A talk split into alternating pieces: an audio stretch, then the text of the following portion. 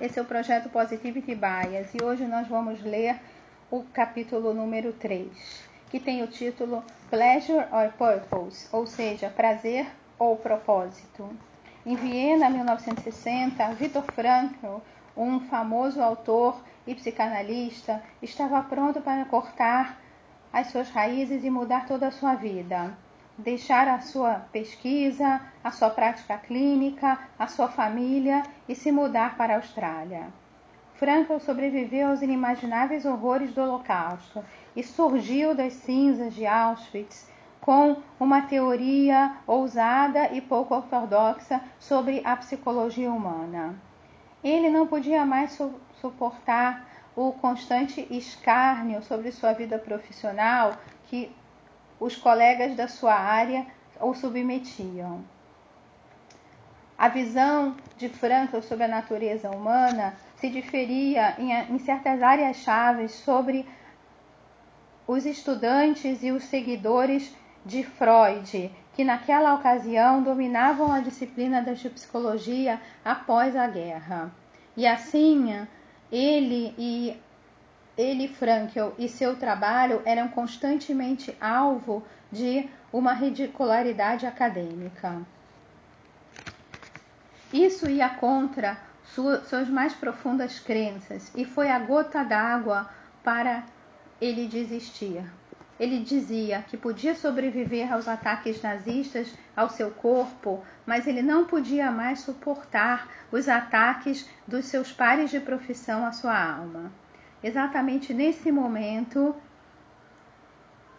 surge Margaret Cousin Hages, uma cantora de ópera muito famosa e descendente dos Hassidim de Wisnitz. E ela bate à sua porta em Viena. Quando o Dr. Frankel chega para atendê-la, vê uma mulher muito bem vestida e a quem ele nunca tinha visto antes. Ela se anunciou como a portadora de uma mensagem pessoal endereçada a ele por um Rebbe Hassídico, Rav Menachem Mendel Schneerson, do Brooklyn, Nova York. Ao ouvir essa sua, a, a explicação sobre a sua visita e reconhecendo o nome do Rebbe, o Dr. Franklin prontamente convidou a senhora Sages a entrar e a, para uma conversa privada. E ela disse: O Rebbe me pediu para dizê-lo, ela começou, que você não deve desistir, que você deve ser forte. Não se perturbe com essas pessoas que, que ridicularizam você. Você vai ter sucesso e o seu, o seu trabalho vai ter um grande avanço. Assim, ao ouvir essas palavras, e dessa, dessa voz tão fortalecedora vinda de tão longe, o Dr. O Dr. Frankl caiu em lágrimas. Desanimado, ele recentemente vinha, já tinha preenchido e assinado os seus papéis de imigração para a Austrália. Ele tinha desistido, mas as palavras do Rebbe de encorajamento o trouxeram, trouxeram o Dr. Frankl de volta à vida. E assim, ao estabelecer, restabelecer a sua compostura, o Dr. Frankl é, respondeu com uma, um renovado comprometimento em continuar sua vida acadêmica e o seu trabalho. E realmente ele fez isso. Depois desse encontro fatídico, ele redobrou seus esforços e em espalhar os seus insights únicos e a sua abordagem terapêutica de curar a psique humana. E assim, não muito depois, a sua obra-prima foi publicada, a sua obra-prima Em Busca de um Sentido foi publicada e traduzida para o inglês e imediatamente despertou interesse popular no seu trabalho e uma visão de todo o mundo que continua até os dias do, de, de hoje. Somente esse trabalho do Dr. Frankl foi traduzido para 28 idiomas e vendeu mais de 10 milhões de cópias, dando origem a um total novo gênero de literatura de autoajuda e a um campo conhecido como é, logoterapia, que é uma filosofia única e uma prática do Dr. Frankl para a cura e a saúde psicológica. A, a história nos revela que Viktor Frankl viria a ser um dos mais influentes pensadores do século XX. Ele vivenciou os horrores do Holocausto e ainda assim ele encontrou a força para ir adiante e inspirar a visão da psique humana e achar os caminhos para a sua cura. Mas a gente pode se perguntar por que, que o Rebbe estava tão preocupado com o Dr. Frankel e particularmente com o destino do seu trabalho. Na verdade, naquela época haviam muitos psicanalistas judeus. Freud, ele mesmo era judeu. Então, o que que, o que, que atraía o, o Rebbe na visão do, essa visão do Dr. Frankl. Por que, que atraiu a atenção pessoal do Rebbe e também a, a, o seu apoio? Para responder essa pergunta, a gente precisa se aprofundar nas, nos, no começo das, da psicanálise. Nos anos 20, o Viktor Frankl era um premiado estudante de Freud. Na verdade, Frankl foi, entre os psicanalistas, um dos primeiros a adotar as teorias freudianas e as suas práticas. Porém, depois de algum tempo, as suas ideias sobre a forma e a substância da natureza humana começaram a divergir. Né? Onde, onde Freud via como pedra fundamental da consciência humana o princípio do prazer, Frank ouvia uma alma potencial, uma alma que podia transcender as limitações do ser para a busca de sentido,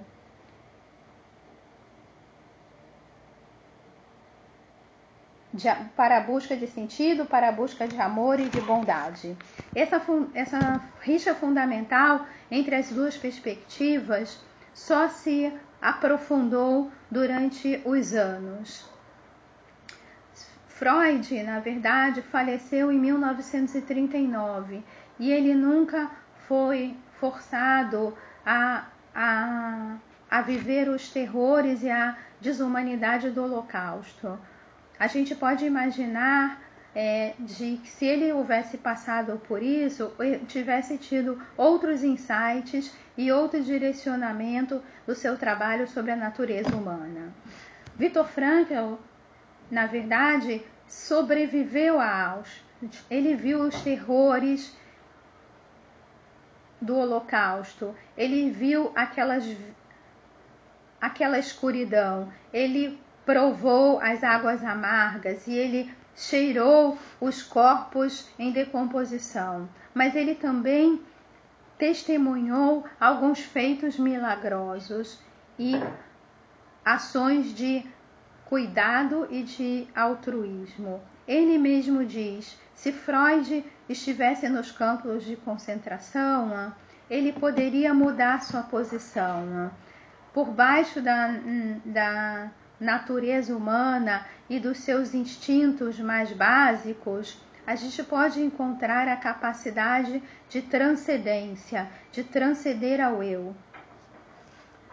E quem passou pelos campos de concentração pode se lembrar de homens que andavam entre os galpões, entre as cabanas, confortando os outros, dando para o outro o seu último pedaço de pão. Na verdade, não eram muitos que faziam isso, mas eles oferecem prova suficiente de que tudo pode ser tirado de um ser humano. menos a sua liberdade, a sua liberdade de escolher uma atitude diferente em circunstâncias tão difíceis. Essa prova crucial dos campos de concentração é, refinou e, e cristalizou a, as teorias iniciais de Frankl sobre a, a realidade da psicologia humana. E assim, quando a guerra acabou, né, o, o Dr. Frankl não podia mais é, evitar a sua natural colisão com aqueles princípios fundamentais e os devotos seguidores do seu professor Freud. A raiz desse conflito estava no, que se constitui o cerne de uma pessoa. Cada um, Freud e Frankl, a seu modo, buscaram descobrir a verdade interna, aquilo que está escondido atrás das nossas máscaras que nós mostramos para o mundo diariamente. Os dois queriam saber o que de fato direciona o comportamento humano, quem nós somos realmente. Em resposta a essas perguntas, ambos, Freud e Frankl, concordavam que existia uma estratificada estrutura da consciência humana, o que significa que cada ser humano possui múltiplos níveis de consciência, incluindo, é claro, o inconsciente, regiões da mente que exercem influências no nosso comportamento e que se expressam mister misteriosamente através dos sonhos e da linguagem. A diferença entre a visão deles dois está no diagnóstico, no que em última instância nos conecta à nossa psique. O que, que é essencial na vida e o que, que é o nosso eu essencial. Freud ensinou que no, no nosso, na nossa essência, cada um de nós possui o que ele chamou de id, que é um, um impulso completamente inconsciente, uma porção completamente inconsciente da nossa psique que opera baseado no princípio do prazer e que está constantemente pro procurando pelo prazer e pela gratificação. O Dr. Frankl discordava dessa teoria. Ele achava que Freud e os seus seguidores tinham reduzido o ser humano a uma criatura mecânica, privando este ser da sua essência mais verdadeira. Ele, ele, ele, Frankl, acreditava que as pessoas são guiadas por, por se esforçar em encontrar um, um sentido para a vida. E esse, essa teoria deu o título do seu livro mais conhecido, Em Busca de um Sentido. Essa, essa fundamental diferença de opinião entre Freud e Frankl está demonstrada numa conversa entre o Rebbe e um conhecido professor que justamente argumentava com o Rebbe sobre a natureza humana. E o professor disse: De todos os meus encontros na vida e de todas as minhas experiências, eu percebi que as pessoas podem parecer é, muito atraentes externamente. Elas expressam preocupação por você, elas expressam interesse na sua vida e muitas vezes elas abertamente admitem que te amam. Mas se você escava um pouquinho mais profundamente dessa superfície, algumas pessoas você precisa escavar mais do que as outras, lá no, na sua essência, no seu coração, todas as pessoas são exatamente iguais, ou seja, egoístas, arrogantes. E aí ele pergunta para o Rebbe: essa é a natureza humana? O Rebbe responde com uma parábola. Quando alguém caminha na rua, normalmente as coisas se parecem muito elegantes, as flores estão lá, há árvores, existem casas modernas, as, as ruas estão pavimentadas e você pode ver carros caros. Mas se você se aproximar com uma pá e você começar a escravar essa superfície, você descobre lá sujeira e musgo e nada é mais tão bonito quanto parece e é bastante decepcionante abaixo dessa superfície. E nesse ponto da conversa, o professor é, é, balançava sua cabeça concordando com o Rebbe, mas o Rebbe continuou. Mas, e se depois dessa escavação você simplesmente não desistir? E se você continuar escavando mais, mais, mais profundamente, você pode encontrar minerais e diamantes e pedras preciosas. E assim, o, o Rebbe reconhece o fato de que na superfície as pessoas podem ter personalidades desafiadoras. No entanto, que debaixo dessa sujeira e do, desse musgo, lá dentro, muito profundamente, a, todos nós temos alguma coisa bonita e sagrada que é uma alma. E é exatamente por isso que o Rebbe teve tanto interesse no trabalho do Dr. Frankl. O Dr. Frankl, com a sua visão da psique humana, correspondia muito proximamente à visão racídica e à sua compreensão. Nós temos uma alma abaixo dessa superfície do self, abaixo da superfície do eu. E essa alma é o que forma a nossa essência, a nossa, o nosso ser, e que se conecta com outras almas e que forma um poder superior. A ativação desse ponto central da nossa essência é que nos permite a transcender a nossa natureza, e a exercer uma força do bem no mundo. Ao longo de anos após essa mensagem motivacional para o Dr. Frankl, Ureb continuou admirando o seu trabalho e a sua aproximação sobre o tema. E ele escreveu sobre essa admiração.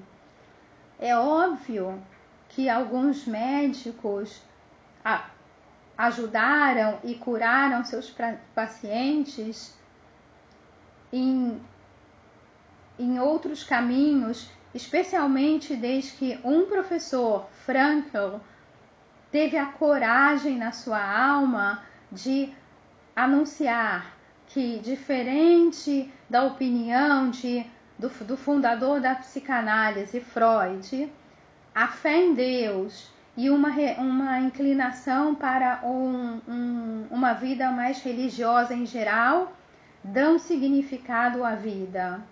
E este pode ser, sim, um caminho muito efetivo para a cura. Essas são as palavras do Rebbe. Adicionalmente, ele, o Rebbe continuou a suportar e a endossar o, o, o trabalho do Franco, sugerindo inclusive a outros estudantes de psicanálise o, o, o trabalho de, Fran, de como um, um, um lugar para achar conexões e para estudar outras visões da psicologia e, e se conectar entre a psicologia e os ensinamentos da Hassidut. Mesmo assim, é, o Dr. Franklin raramente se engajou na comunidade judaica e principalmente de forma pública. No entanto, ele foi um generoso é, apoiador do trabalho do Rabad em, em Viena pelo resto da sua vida. Clare, é, é, esclarecendo que as histórias acima não desconsideram a, influência de Freud e a sua importância no, no desenvolvimento da, da psicologia e da psicanálise. No entanto, o Rebbe sentia uma afinidade especial com as ideias do Dr. Frankl e com a sua forma de curar e motivar o ser humano para ser mais humano. O Rebbe concordava com o Dr. Frankl é, que cada pessoa tem o potencial de ser muito mais do que o seu corpo ou do que o seu ego. E assim, ativando esse ponto interno e essa essência de significado, uma pessoa pode escapar das areias movediças do egoísmo e, de fato, se tornar sagrado. Esse é o final do capítulo 3 do projeto Positivity Bias. É, eu sou Mônica Barg, esse é um projeto sem fins lucrativos, então essa gravação pode ser multiplicada para quem quer que se interesse. Muito obrigada.